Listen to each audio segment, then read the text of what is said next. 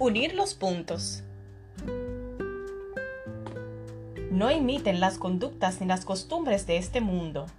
Más bien, dejen que Dios los transforme en personas nuevas al cambiarles la manera de pensar. Entonces aprenderán a conocer la voluntad de Dios para ustedes, la cual es buena, agradable y perfecta. Romanos 12:2 Hay algo dentro de cada uno de nosotros que hace que busquemos patrones, que conectemos eventos para darles sentido. Como si la vida fuera uno de esos dibujos en que hay que unir los puntos, trazamos líneas de conexión entre lo que la gente dice y lo que piensa, entre eventos fuera de nuestro control y la voluntad de Dios. Aún al mirar las estrellas en el cielo, unimos los puntos dibujando constelaciones. La Cruz del Sur, la Osa Mayor, el Puñal de Orión. Sin embargo, como un niño impaciente, a veces unimos mal los puntos. Entonces, en lugar de terminar un hermoso dibujo de un oso, nos queda un mamarracho inentendible. Tus compañeros de trabajo salen juntos a almorzar, pero no te invitan. ¿Cómo lo interpretas? Si te pasas el horario de almuerzo pensando que tienen algo contra ti, cuando regresen es muy probable que los trates con desdén. Entonces lo que pudo haber sido un simple descuido, sin mala intención, se transforma en un distanciamiento real.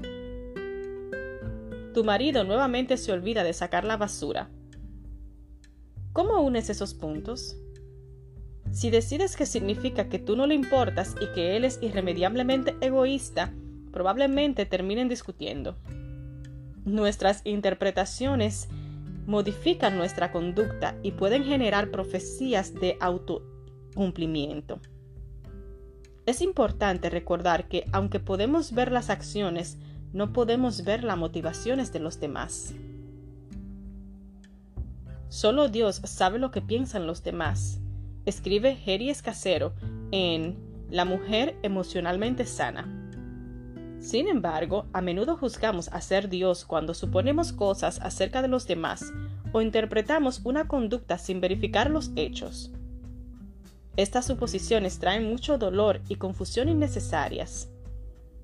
Como no podemos leer las mentes de los demás, a menos que preguntemos y verifiquemos los hechos, vamos a terminar con un garabato. Señor, por favor, dame la paciencia y la sabiduría necesarias para no sacar conclusiones apresuradas. Necesito humildad para preguntar y cotejar los hechos, de forma adecuada y en el momento oportuno, y así asegurarme de que tengo una perspectiva correcta. Solo tú conoces los secretos y las motivaciones de los demás. Dame prudencia y humildad para evitar peleas innecesarias. Amén.